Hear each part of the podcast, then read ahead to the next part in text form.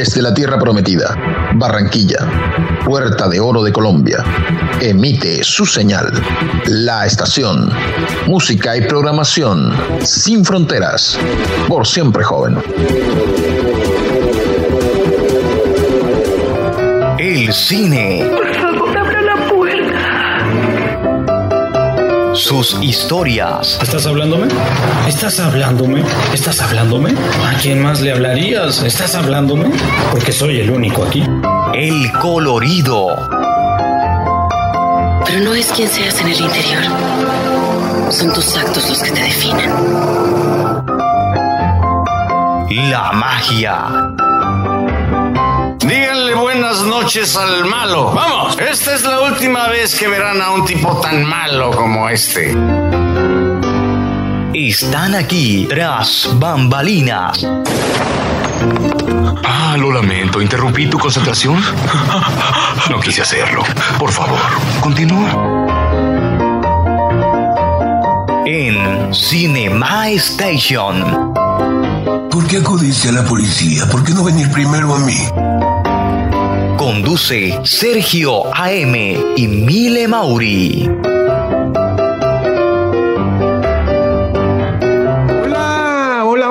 Hoy es miércoles 10 de noviembre de 2021. Yo soy Sergio AM. Estamos en este espacio denominado Cinema Station del lado de Mile Mauri para traerle las incidencias más importantes del estreno de ciclo del maestro Martin Scorsese y el episodio número uno, El Lobo de Wall Street. Mile, bienvenida, ¿cómo estás? Hola, muy buenas noches para todos. Muchas gracias, Sergio. Bienvenidos al inicio de este super ciclo de Martin Scorsese. Estoy feliz porque cada vez que iniciamos un ciclo con un director nos esperan semanas de cosas interesantes, aventuras y nosotros preparados para brindarles lo mejor de nosotros, Sergio. Mile, y un gran maestro. Para mí, no puedo decir que es el mejor, pero para mí es uno de los grandes directores cinematográficos de todos los tiempos. Martin Scorsese, hoy vamos a estrenar con una de eh, sus películas para aquellos críticos que decían de que el maestro solamente era las calles y las calles y las calles. Acá tenemos eh, la biografía autorizada de El Corredor, del broker eh, de Nueva York, de Jordan Belfort. Vamos a hablar hoy acerca de su biopic, vamos a hablar hoy acerca del Lobo de Wall Street. Mire, cuando nosotros hablamos del Lobo de Wall Street, ¿qué, ¿a qué te recuerda? ¿Qué, ¿Qué sensación te produce la película? Bueno, debo decirles que mm, El Lobo de Wall Street es una de mis películas favoritas. Creo que ya en muchas ocasiones he dicho que uno de mis actores favoritos, ya sé que no es el ciclo de actores, pero el protagonista es Leo DiCaprio, que mm, lo destaco muchísimo, muchísimo porque me encantan cuando los actores no son solo caribonitos, sino que tienen demasiado talento. Incluyo en esa, en esa palestra a Brad Pitt, que me encanta también porque son súper talentosos y aquí se van a dar cuenta a los que no han visto la película una vez lo vean y a los que ya la han visto cuando nos escuchen hablar de la película de todo lo que Leo DiCaprio tiene para, para ofrecer en El Lobo de Wall Street. Es una, es una película basada en un libro, en una biografía, es súper interesante, extrema. Para mí es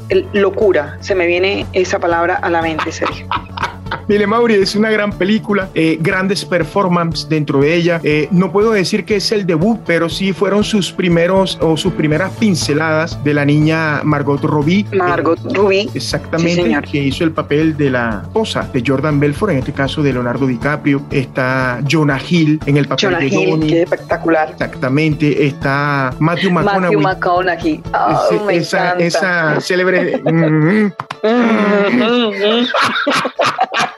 es espectacular, espectacular, sí O señor. sea, hoy tenemos, Mile Mauri, en realidad una de esas grandes películas que te hacen amar el cine. Amar el cine desde todo Así lo que es. tiene que ver con la palabra cine, Mile. Es decir, desde la concesión de la película, desde el guion hasta su proyección final, su divulgación y su protocolo. Entonces, eh, hoy la invitación para nuestros amigos oyentes a través de Spotify, de Google Podcast, de Deezer y a través de eh, quienes están de espectadores a través de YouTube, la invitación es que se queden y que disfruten de, esta, de este análisis que estará alrededor de los 28, 30, 32 minutos para que puedan deleitarse con esto. Mile, no sé si quieres arrancar con la biografía del maestro Scorsese o tienes algún apunte o algún saludo antes de iniciar, Mile. Bueno, antes de iniciar, le quiero decir a todos nuestros fans, eh, oyentes, que a fin de año, no de este año, pero les, les, prometo que voy a hacer todo lo posible de sacarle, de hacerles un flashback y un resumen de cuántas veces Sergio Ariza dicho que Martínez ha dicho que Martin Scorsese es uno de sus directores favoritos. Este, eh, como, como, en la- como en los programas cuando a fin de año hacen los bloopers. Sí. Bueno, te lo voy a hacer. ¿De cuántas veces has dicho, por Dios, a mí no me lo vayan a hacer de los, de, de los actores que digo que siempre que son mis favoritos?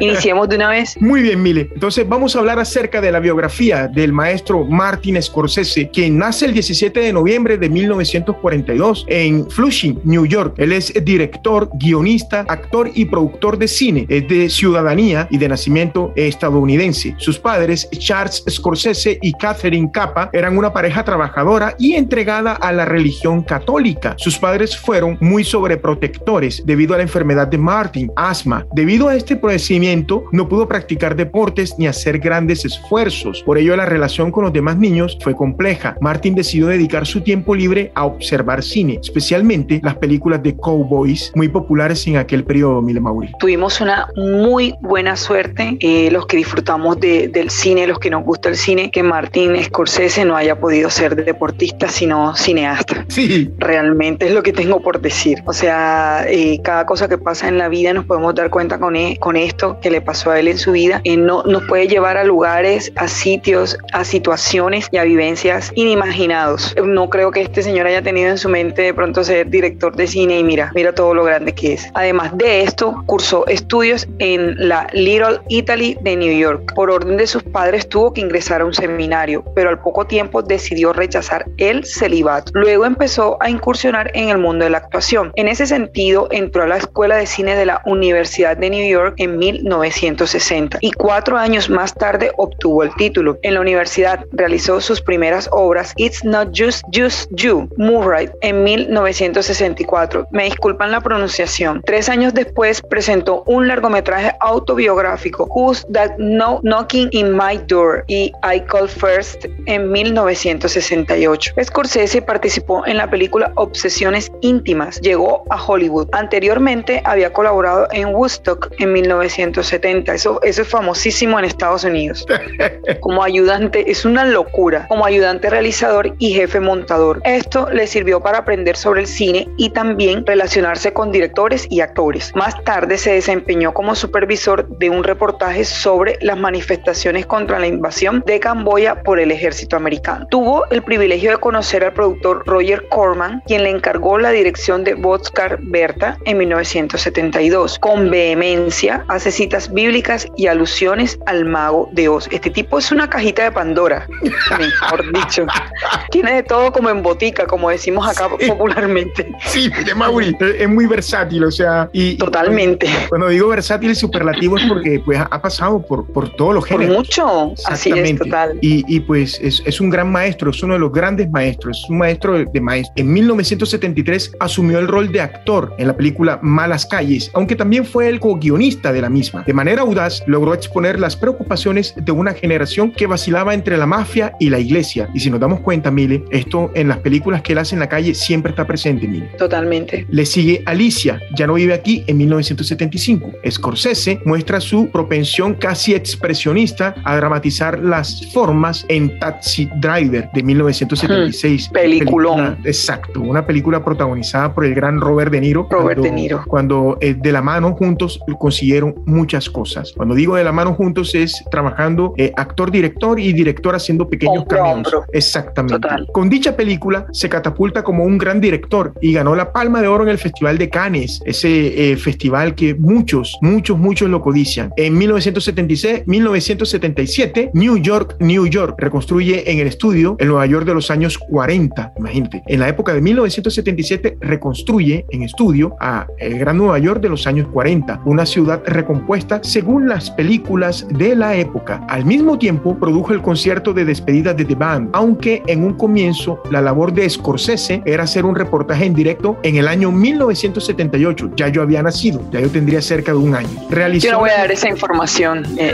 ha ha En 1978 realizó la dirección del último Vals. Fue el responsable de una puesta en escena magnífica. Rueda un home movie en 16 milímetros. Recordemos que 16 milímetros pues tiene que ver eh, con el formato, tiene que ver con el con el formato, sí, señor. Inspirado en su amigo Steve Prince o Steve Prince. Colaboró en American Boy en el año 78. Le siguió Toro Salvaje, también una tremenda película de la biografía Esa del- no la he visto. Sí, mire, esta es la biografía, es un biopic del boxeador Jake LaMotta. Es es, basada en, él. Es una tremenda película. Allí, eh, para protagonizar la película y para cerrar, para zanjar ya el tema de Jake LaMotta de Toro Salvaje, eh, perdón, Robert De Niro subió 25 kilos, engordó para protagonizar pues parte del biopic. En esta ocasión trabajó con el gran Robert De Niro por segunda vez, quien se llevó un Oscar al mejor actor con El Rey de la Comedia en 1983. Vuelve al mundo del espectáculo dándole vida a Jerry Lewis. Su interpretación no agrada al público, lo que ayudó para que la película fuera un fracaso. Mile. Sí, señor, así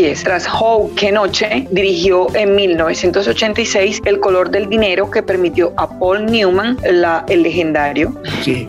la ocasión de volver a encarnar el personaje que había interpretado 25 años atrás en el Buscavida de Robert Ross. En 1988 rueda la polémica cinta The Last Temptation of Christ, que es como la, la última tentación de Cristo, ¿no? Correcto. Sobre una adaptación del libro de Nikos Kazantzakis. Dos años después dirigió Goodfellas, que es una de las películas favoritas del señor Sergio Ariza. Para Me mí, Mile, que lo diga. para mí, Mile es la mejor película de mafia. Señor. Para mí. de mafia. Ok, continuemos. Esta película, como ya todos sabemos, es sobre el mafioso Henry Hill, interpretado por Ray Liotta. Ese Ray Liotta tiene unos peliculones también espectaculares. Soberbios. Hay que traerlo, hay que traerlo, sí señor.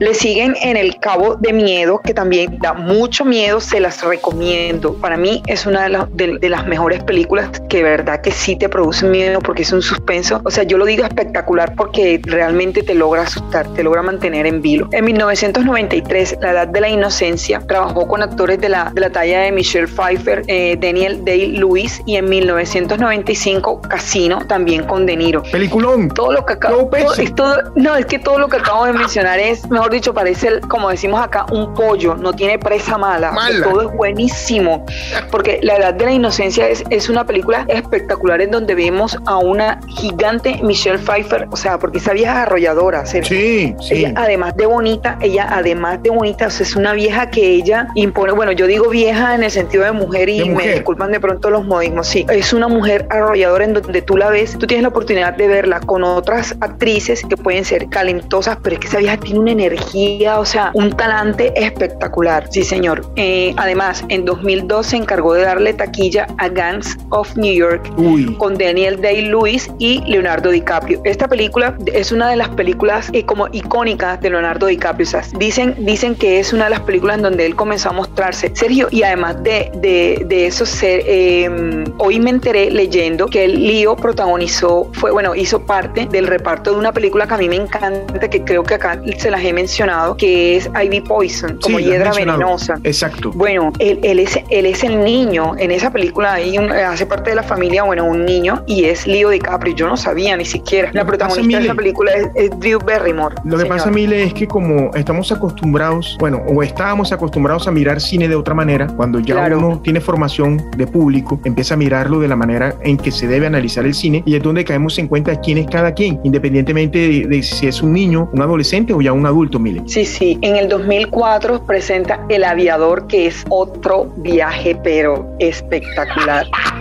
Espectacular. Me si no han visto esa película, me uy, encanta me, encanta El Aviador. Se la súper recomiendo. Mira, yo les voy a decir una cosa. Yo me vi hace mucho tiempo una película, y disculpen que de pronto me salga así, pero yo me vi hace mucho tiempo una película que es meramente comercial, eh, y yo sé que tú la conoces, Sergio, y se llama El hombre en la máscara de hierro. Sí. Cuando yo vi esa película, ahí Leonardo DiCaprio tiene la oportunidad de hacer, perdón, de hacer dos, interpretar dos personajes, un personaje bueno y un personaje malo. Sergio, y te digo algo, yo ni siquiera antes de, tener ni idea ni de conocerte a ti ni de saber que me va a meter en todo este rollo que andamos nosotros de análisis de películas, yo vi a Leonardo DiCaprio interpretando el personaje de malo y yo dije, este hombre es demasiado talentoso y, sí, y yo sentí en ese momento, y me disculpan la, osadía de pronto eh, de lo que voy a decir y es, este hombre se está desperdiciando mucho que le estén mostrando películas siempre siendo como bueno y siendo el niño bonito porque él tiene demasiado que mostrar y es bacán bacano porque en esa película él hace un personaje de, de niño bueno y hace de malo, pero el de malo lo hace excelente, Sergio. Y en El Aviador lo pueden apreciar también. Que imagínense, el sello de Scorsese y DiCaprio, mm, buenísimo. Continúo.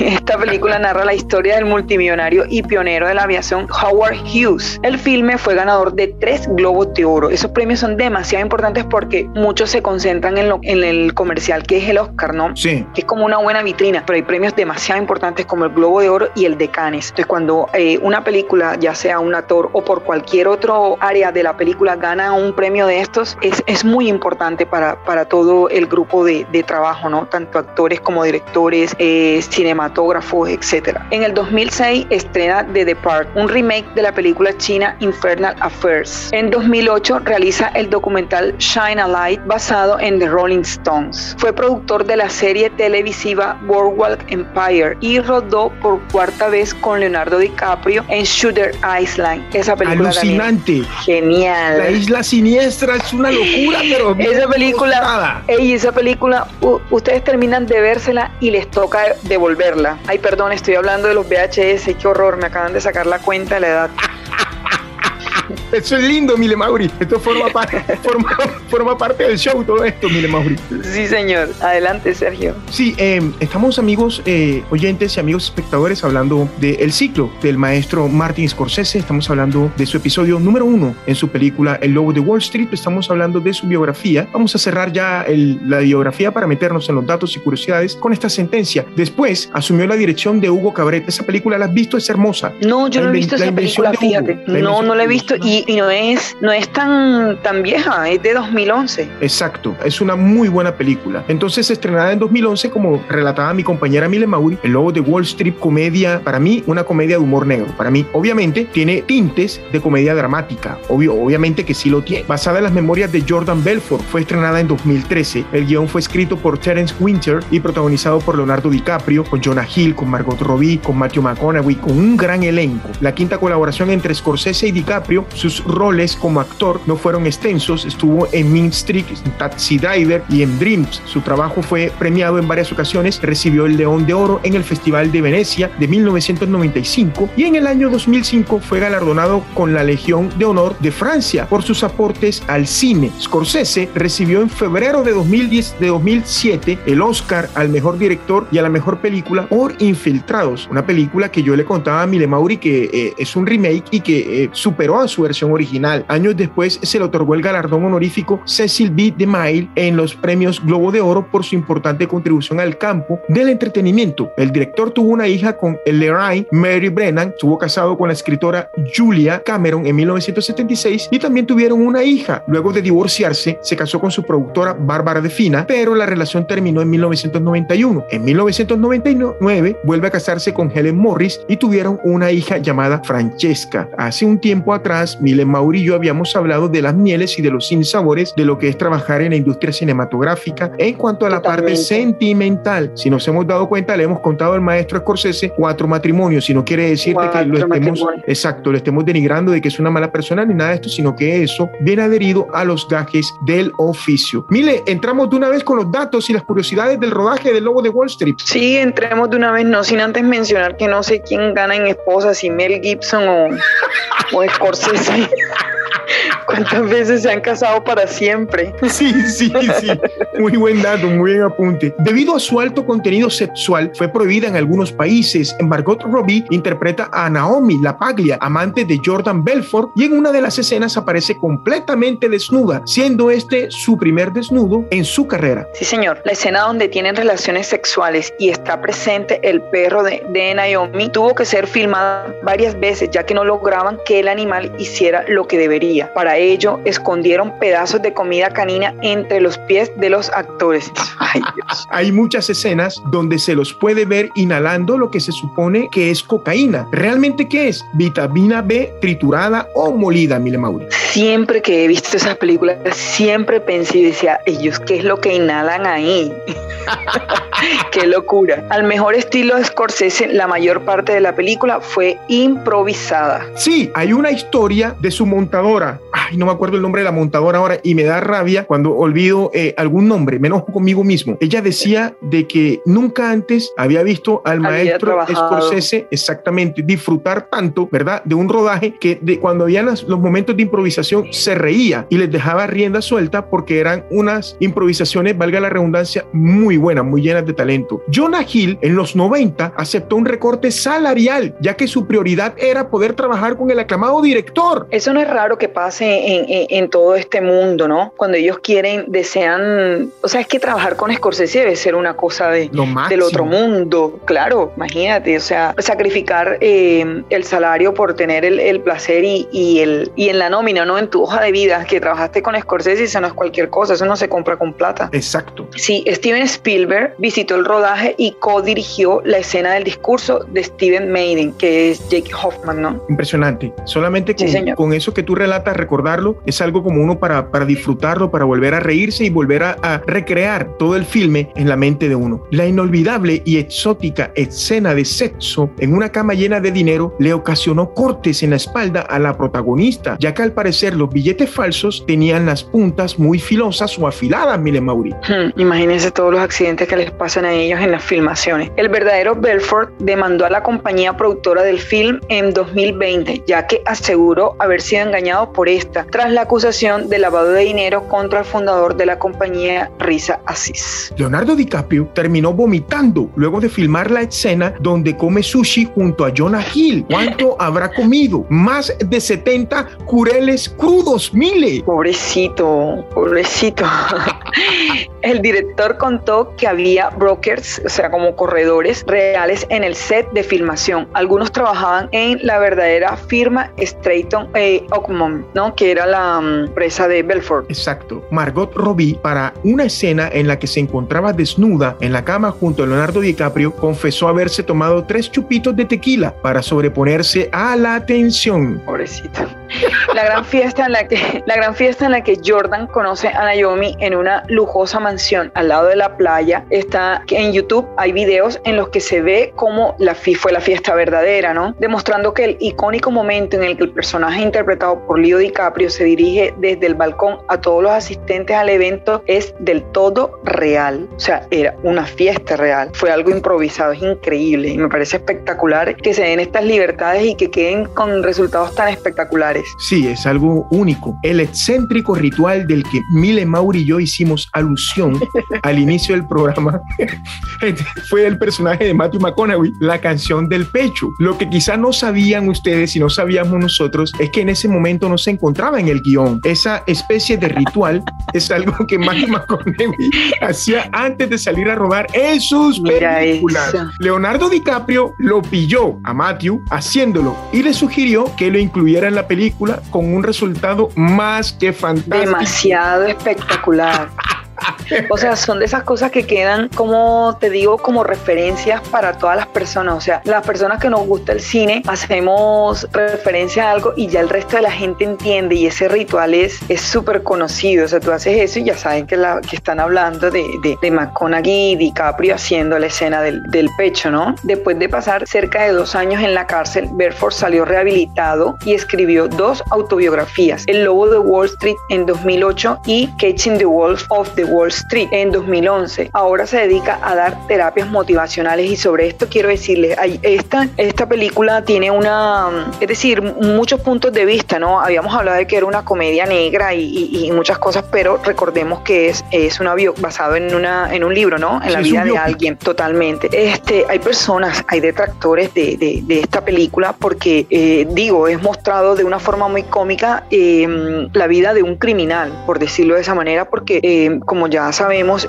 era un tipo que estafaba y, que, bueno, afectó a muchas familias, Sergio. O sea, la, historia vista desde este, desde este lado que nosotros estamos viendo como cine y sin ánimo de juzgar ni nada eso, porque no, no, no es la intención del programa, pero hubo personas muy afectadas por toda la, como decimos acá en la costa, de las vivezas, de la picardía de, de Belfort, Sergio. Esto, muchas curiosidades, muchos datos que están acá en un 95%, no los conocía, tengo que ser honesto con nuestros amigos espectadores de YouTube y con nuestros amigos oyentes en las diferentes eh, plataformas de alojamientos de podcast. En realidad, todas las cosas que uno se entera al realizar una investigación acerca del maestro Scorsese, acerca de todas las bambalinas que están en el círculo del rodaje de una película. Mire, vamos a entrar entonces a la segunda parte del programa, que es lo que más te gusta. Vamos a entrar al análisis cinematográfico del rodaje de El Lobo de Wall Street. Te cedo el honor para que nos hables de ese guion que eh, quisiera saber cómo fue realizado y todo lo que viene impregnado de él. Bueno, sí, el guion de, este, de esta película es espectacular. Esta es mi parte favorita del programa porque es en donde le hablamos eh, eh, de lo que es en sí em, la pulpa, el extracto de lo que es la película, ¿no? Este fue escrito por Terence Winter y cuatro veces ganador del Emmy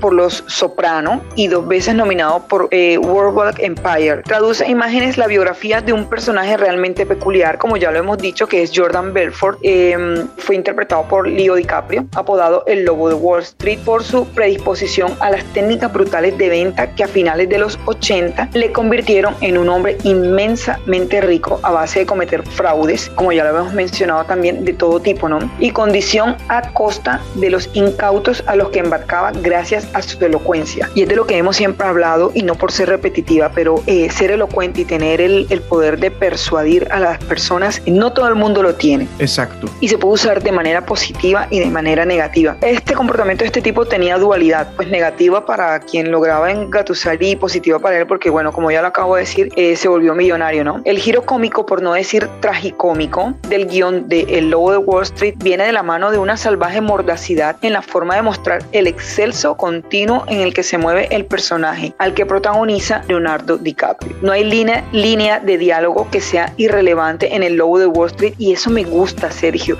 Tú sabes que hay veces que, que vemos filmes que llegan como a un bache, como unos huecos, en donde tú hasta momentos incómodos totalmente, exactamente, te agotas, pero el Lobo de Wall Street empieza y termina con la misma energía, o sea, el mismo ritmo, no se van a, aburrir. Además de esto, es una cinta en la que cada encuentro es importante para definir a personajes tan particulares, pero sin lugar a dudas es la confrontación con su némesis, que es el agente del FBI Patrick Deman, interpretado por, por Kyle Chandler. Uy, qué papelazo, ¿no? Sí, señor, muy bacano. En su yate particular, uno de los puntos álgidos de la película, esa escena es tan incómoda, tan incómoda, y parece que te fueran como a apresar a ti, o sea, el, o sea, dos, dos grandes ahí, ¿no? Dos, dos mentes grandes, porque ese, ese mm, agente del FBI obviamente tenía formación para tratar con, con personas del tipo de, de, Belfort, y el otro con su, su viveza y su, su poder de elocuencia tratando de convencerlo, y ah,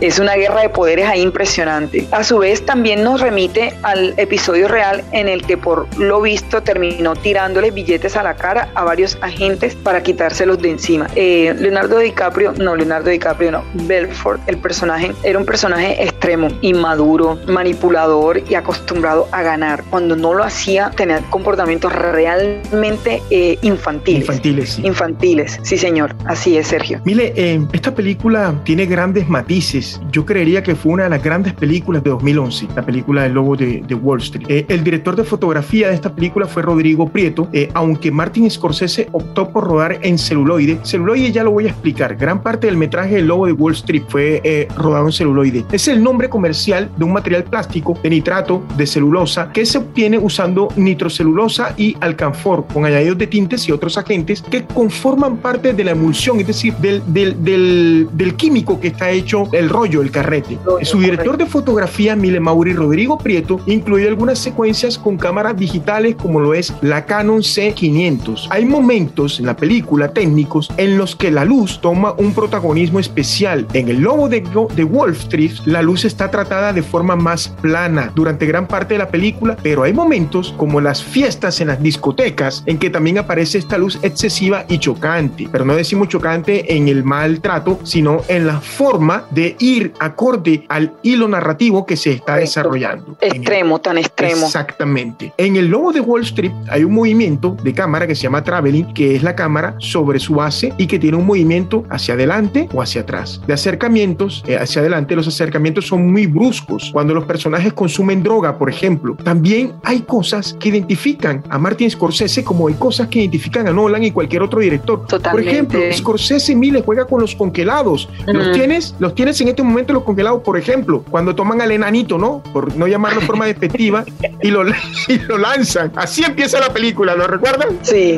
en el Lobo no hay tantos, ni están bien trabajados, pero se utilizan. De hecho, uno de los congelados de la película ocurre cuando Jordan Belfort se da cuenta de algo. Es el momento en que su primera mujer le pregunta por qué no vendes acciones basura a los millonarios. ¿Te recuerdas su primera esposa que vivía en un apartamento humilde, un apartamento pues eh, modesto, todavía no, no había amasado fortunas y entonces es a partir de ahí que decide reinventar su empresa y crear Stratton Ockmon o Atmon. Los acelerados. Entonces en los acelerados se emplea cuando Jordan llega a la oficina y encuentra decenas de candidatos que quieren trabajar para él y cuando explica cómo se toma la dosis exactas de cada droga para estar ciego durante su vuelo a Suiza. El uso de la cámara lenta, mile, característico en, característico en Scorsese. Lo de la droga es una locura, mire, Mauri. Lo de la droga en el yate. Demasiada locura. Cuando va y que no. Extrema. Unos cuantos platos rotos nada más.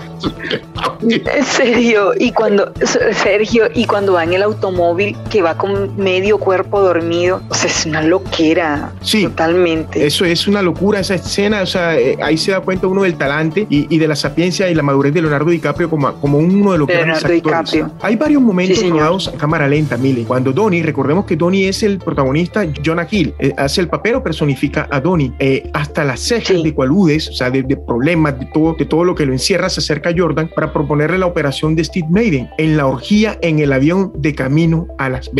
Esto es una locura total, Mile Mauri. O sea, este par de, de, de actorazos se van a encontrar nuevamente en una nueva producción. Eh, Jonah Hill y Leonardo DiCaprio en un dúo dinámico. A mí me encanta eh, cómo los dos tienen esa química frente a la pantalla, frente a la cámara, Mili. Así es. Todo lo mencionado es espectacular en esta película y el diseño de producción no se le queda atrás. Este estuvo a cargo de Bob Shaw, que es apabullante. 100 millones de dólares de presupuesto tienen buena parte de la culpa de todo esto, imaginen. Vienen a magnificar aún más toda esa oda de hedonismo que entona constantemente un hombre convencido de que cualquier sueño se puede comprar. Ojo, no se puede conseguir, se puede comprar. El vestuario juega un papel muy importante para definir a los protagonistas su estatus social a cada momento. El enriquecimiento de Jordan se refleja claramente en los cambios de su vestimenta. Pasa de llevar trajes básicos al principio a blazers rosas cuando empieza a ganar dinero y finalmente trajes carísimos a medida cuando ya es millonario. Ojo que aquí hacen énfasis en lo de la medida porque obviamente es normal que se vendan, compren los vestidos en cualquier tienda, ¿no? Lo que son los blazers y eso, pero la gente que posee mucho dinero pues viste sobre medida, tiene modistos, tiene sastres y este tipo de cosas que se pueden dar el lujo ellos, ¿no? Sergio? Sí, mire Mauri, así es totalmente. El diseño de sonido de la película estuvo a cargo de James Sabat y un gran equipo. Eh, él fue el diseñador de sonido, habla acerca de las superposiciones del sonido de una escena en la siguiente o en la anterior. Este recurso está tratado de forma más cuidada y con más expresividad. El logo de Wall Street, la superposición de sonido, se usa casi por sistema. Ocurre constantemente que el sonido de una escena comienza segundos antes que la imagen, montándose encima del final de la escena anterior. Aquí, sin embargo, este recurso no suele tener el gran valor expresivo, sino que se usa más bien como forma de enlazar suavemente una escena con la siguiente. Es decir, para que en el momento de despiste, que no creo que nadie lo tenga del espectador, pues sepa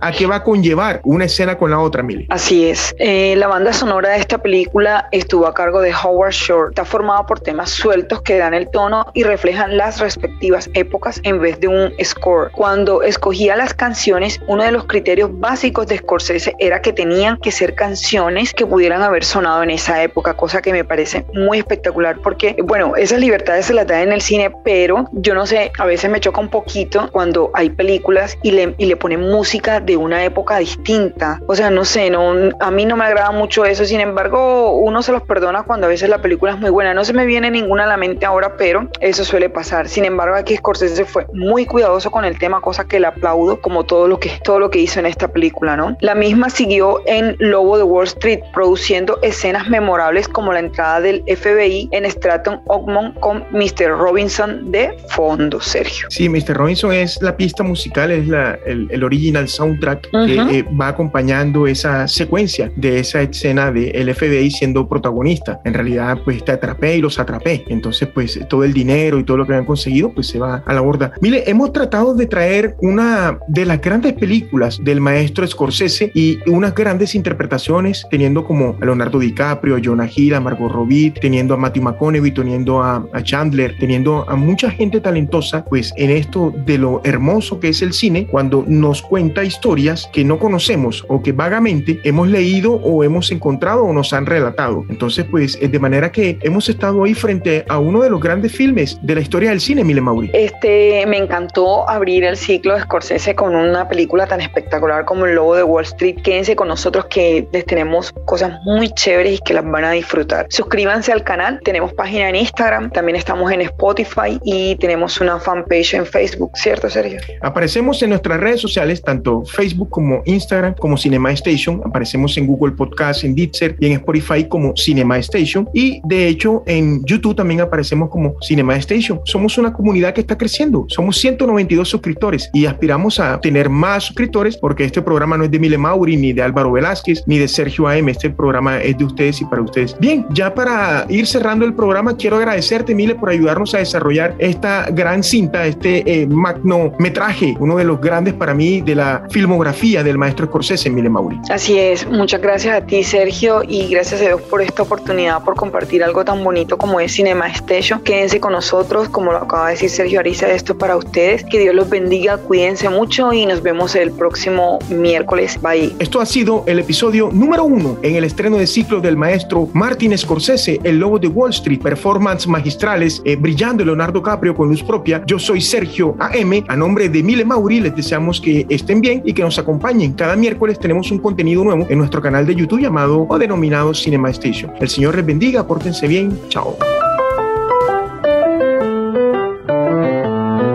Cinema Station, miércoles 8 pm por Estación Radio Online.